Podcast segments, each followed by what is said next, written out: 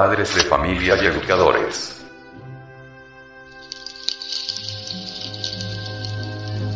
Biblioteca del Sexo.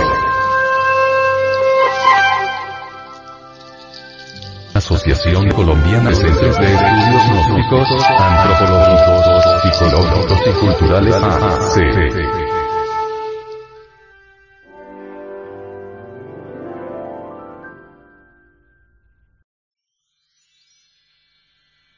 Fascículo número 18. El matrimonio a través del amor.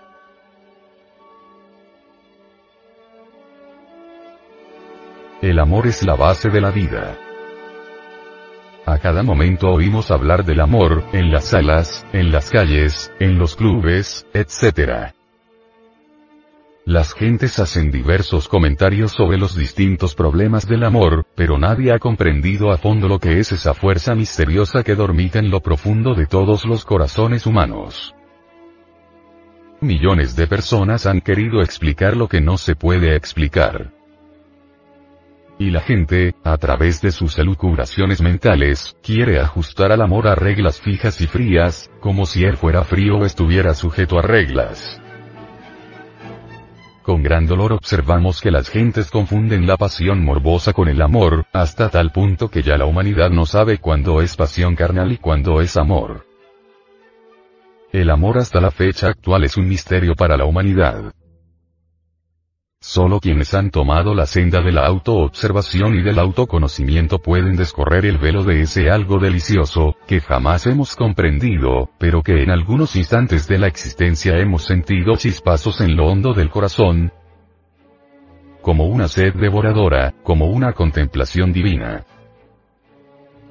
Muchos desilusionados que del amor ven el final de una tragedia amorosa como una catástrofe, pero es que las gentes confunden lo que es una vivencia del alma con lo que es una pasión carnal. El amor no puede traer jamás desilusiones cuando lo que se siente es amor. El matrimonio a través del amor exige afinidad de pensamientos, afinidad de sentimientos, vivencias afines de las conciencias, que internamente sientan lo mismo, y aspiraciones idénticas. Cuando el matrimonio no se realiza con estas afinidades, entonces solo existe en él, la relación genésica, o sea, lo único que los une es la relación sexual.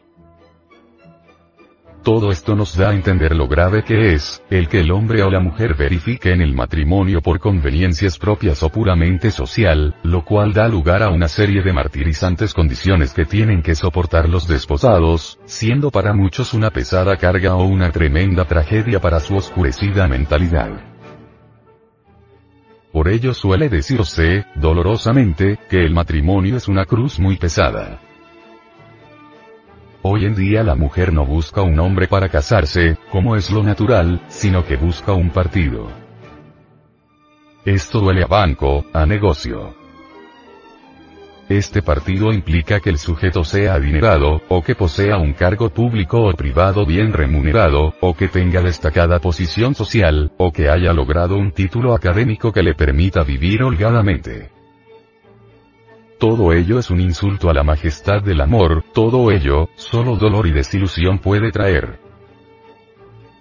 Al varón joven siempre se le presenta una mujer pura y honesta con quien poder formar un hogar, y con la cual puede dignificar su vida y asegurarse una ancianidad patriarcal, en medio de un hogar lleno de amor y ternura con una esposa e hijos que velen por su ancianidad. Pero sucede que ese joven varón mal instruido con el ejemplo desolador y vergonzoso de sus mayores, también es amigo del cambio de mujeres, y con unas y otras pierde su juventud y virilidad llegando a la vejez sin hogar y sin mujer, y sin que nadie por caridad le alcance un vaso con agua en su lecho de enfermo. Entonces busca y no encuentra. Pide y no le dan. Ese es su castigo. Por eso dice Proverbios 5, 22. Prenderán al impío sus propias iniquidades y detenido será con las cuerdas de su pecado. Realmente, así termina la vejez del concupiscente. La gente es esclava del sexo. El gnóstico es su rey.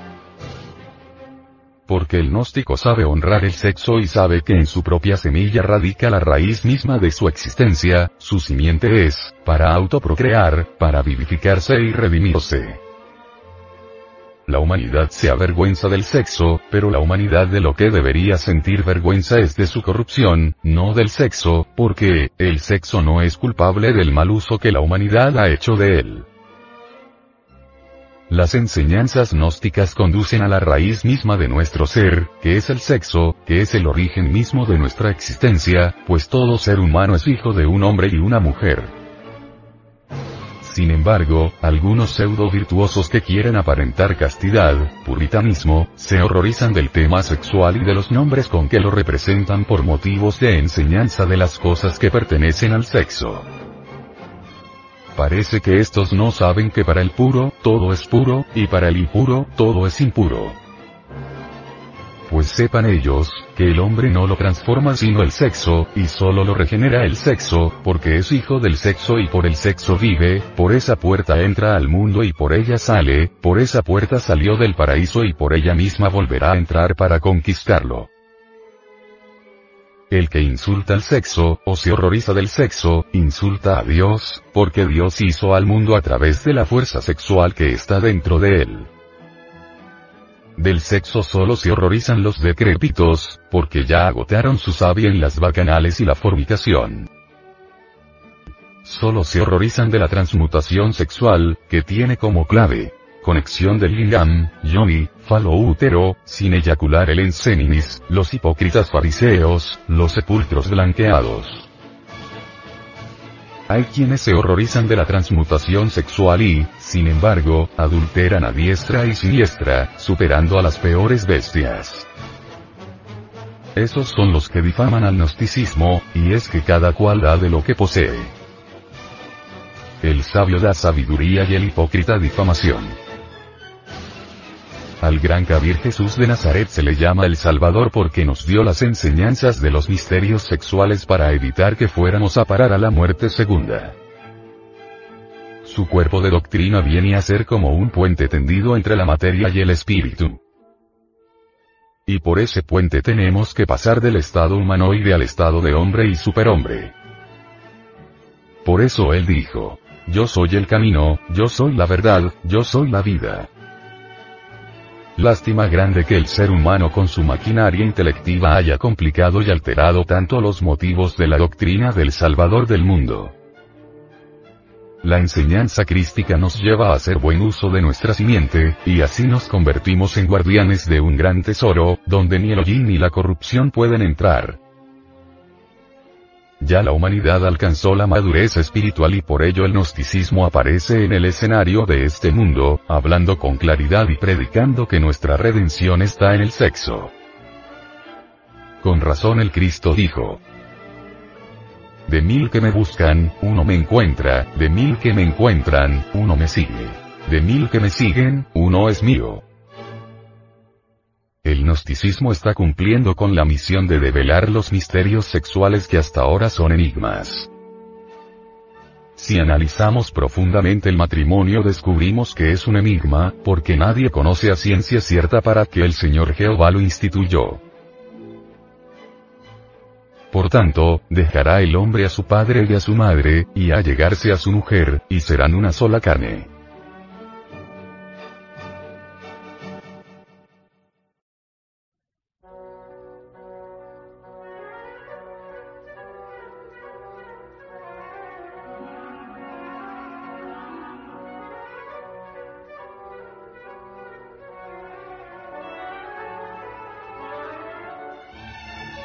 El Departamento de Artes Gráficas y Audiovisuales, de la Asociación Colombiana de Centros de Estudios Gnósticos, Antropológicos, Psicológicos y Culturales A.C. Presenta la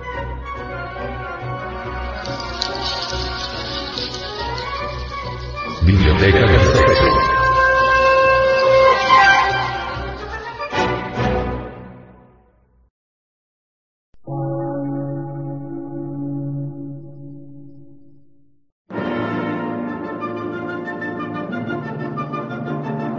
Emisora, gnóstica, transmundial por una nueva civilización y una nueva cultura, sobre la faz de la Tierra.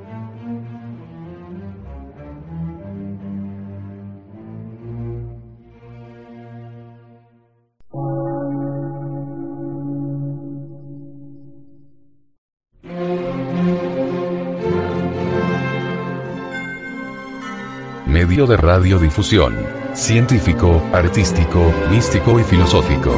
De la Asociación Colombiana de Centros de Estudios Gnósticos, Antropológicos, Psicológicos y Culturales. A. C.